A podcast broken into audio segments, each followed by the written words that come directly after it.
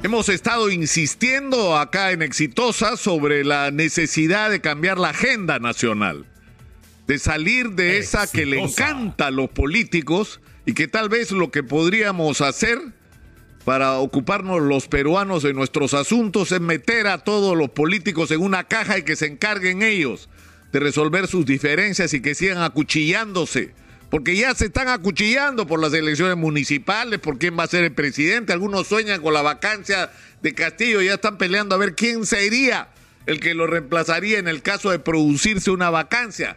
Que se ocupen ellos de esos temas, que se ocupen ellos de esos temas, porque lo que le interesa a los ciudadanos es por fin, y era hora, que el presidente se presentara ante la opinión pública a proponer medidas que tienen que ver con las necesidades de los ciudadanos. Y una de ellas, para comenzar, es la de la pandemia.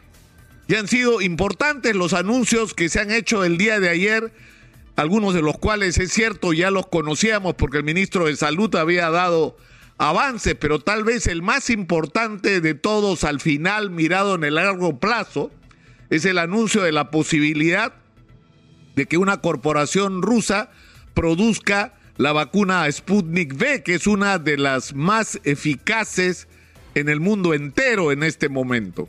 Porque de eso también hay que hablar. Es decir, estamos viviendo una crisis sanitaria con el coronavirus, pero esto no es sino una señal de lo que nos espera en el futuro. Y está claro que construir una planta para producir vacunas tiene que hacerse en concierto con el Instituto Nacional de Salud, que nos tienen que transferir tecnología, que tenemos que producir no solo vacunas contra el coronavirus, sino contra todos los otros virus que vamos a enfrentar inevitablemente en el futuro, pero también las vacunas que se aplican anualmente y que deberíamos hacerlas nosotros mismos, porque es absolutamente posible porque es algo alcanzable, porque es algo que se tiene que lograr. Entonces, pero para lograrlo hay que empezar y no estar corriendo solamente detrás de las urgencias, sino pensar en el largo plazo.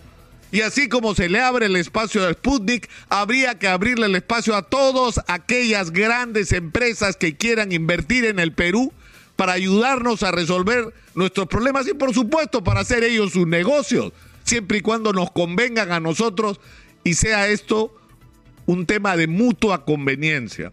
El presidente ha hablado también de la entrega de un bono de 350 soles que puede resultar insignificante para las tremendas urgencias que tenemos en el Perú, pero tal vez algo sobre lo que se debió poner el acento es la situación desesperada de muchos comedores populares y ollas comunes sobre los cuales nosotros hemos dado evidencia. La gente está cocinando con leña. Hay ollas comunes que no pueden funcionar porque las cosas han subido tanto que no les alcanza. Y lamentablemente hay decenas de miles de peruanos, y tal vez me quedo corto en la cifra, que si no comen en una olla común, no comen. Esa es la realidad. Esa es una de las urgencias de la situación económica que tenemos que enfrentar. El presidente ha anunciado también que la inclusión del gas en el fondo de estabilización, lo que va a permitir, según los especialistas, por el concepto que contiene el fondo de, estabilización, una bajada de precios que probablemente bordee los 10 soles y que se debería empezar a sentir a partir del día de mañana. Ojalá que sea así.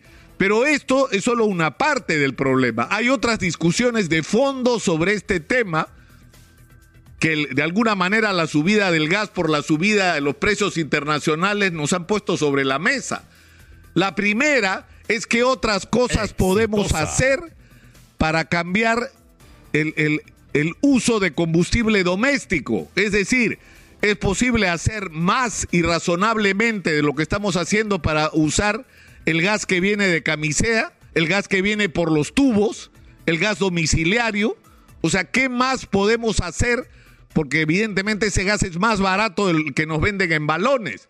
¿Es posible hacer algún tipo de medida o de revisión de un contrato que permite que el gas que se produce en el Perú y que es el 80% de lo que, del que se consume en los balones sea pagado como si lo trajéramos de fuera? Es decir, que estamos pagando lo mismo por un gas que viene de cualquier parte del mundo con un gas que viene de nuestra propia tierra. Y que no tiene ningún sentido que sea así. La pregunta es posible cambiar eso.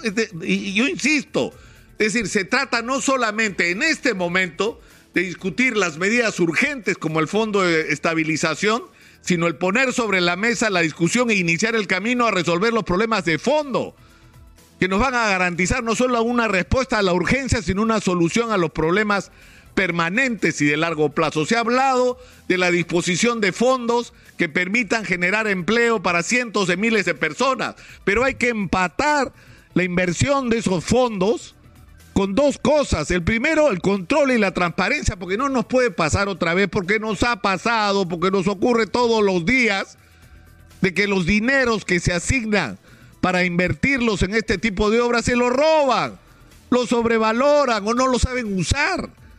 Cuando tenemos en el otro lado necesidades urgentes, ¿cuáles son esas necesidades urgentes? Estamos hablando, necesitamos que se trabaje el regreso responsable a clases. Y eso no solamente supone que todos los maestros y el personal que trabaja en los colegios esté vacunado. Supone que los colegios tengan agua potable, tengan desagüe. El 61% de los colegios en el Perú, de los colegios públicos, carecen de este servicio básico. Entonces, si vamos a invertir dinero para generar chamba para la gente, que sea también ese dinero y esa chamba útil para resolver esa urgencia. Necesitamos primer nivel de atención, es decir, postas médicas y centros de salud con urgencia por todo el país y necesitamos miles, porque las que existen no sirven porque su infraestructura está deshecha, porque sufren los mismos problemas de los colegios. No tienen agua potable, no tienen energía, no tienen servicios higiénicos adecuados. Y hay que resolver el problema de la infraestructura para empezar en relación al tema del primer nivel de atención. Es decir, yo creo que tal vez el anuncio del presidente ayer ha podido resultar insatisfactorio, e, e incompleto en algunos aspectos, porque por ejemplo, uno se pregunta, yo escuchaba esta mañana a los panaderos de Junín que están eh, realizando una paralización, quejándose de la subida de precios y hacen una lista de que todo ha subido. Y la pregunta es, ¿la subida es razonable?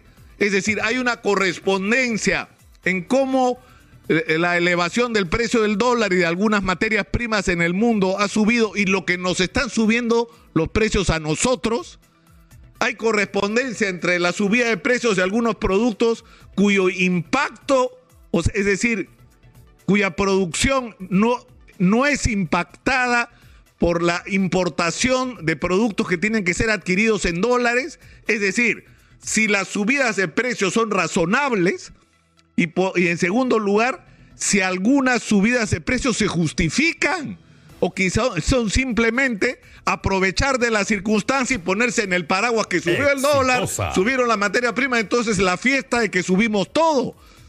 Y los que pagan las consecuencias son los ciudadanos y los usuarios. Pero los panaderos también han planteado un problema del que se debía hablar y no se habla, que es la asfixia por los créditos. Una de las consecuencias de la pandemia es que la gente no puede pagar sus obligaciones porque se pasó prácticamente un año en blanco, porque no pudieron generar recursos. Mucha gente ha perdido sus negocios o están a punto de perderlos y le deben a los bancos. Y no es solamente que le deben, le deben a tasas de interés que no son razonables, son tasas de interés criminales. Entonces hay que tirarle un salvavidas a esa gente como se le tiró a las grandes empresas. Hay que ayudar a esta gente a salir de esta situación, hay que darles oxígeno financiero, hay que darle plazo. Y se han hecho propuestas acá. Ino Michelini ha hablado del, reactiva de las personas, que en realidad es el reactiva para el pequeño eh, eh, empresario y emprendedor. O sea, yo creo que en este momento lo importante del mensaje de ayer es que esa es la agenda que tenemos que discutir. Que se haga un debate sobre esto que se propongan qué otras cosas se pueden hacer, que se diga qué de lo que se ha propuesto se puede corregir. Eso es lo que nos interesa a los peruanos. Y ojalá que pronto tengamos un mensaje no solamente sobre estos temas, sino sobre la crisis de inseguridad. ¿Qué vamos a hacer para enfrentar la crisis de inseguridad? El Perú tiene que ser declarado en términos de seguridad ciudadana en emergencia, todo el país porque todo el país está agobiado por la delincuencia y necesitamos también medidas urgentes con respecto a esto que nos permitan invertir la situación en la que estamos. Los ciudadanos no pueden seguir viviendo con miedo de salir a la calle. Las madres no pueden estar desesperadas a ver si sus hijos e hijas llegan o no llegan vivos a su casa. Eso tiene que terminar y para eso también son necesarias medidas de urgencia y el inicio de planes de largo plazo. Ojalá sea así.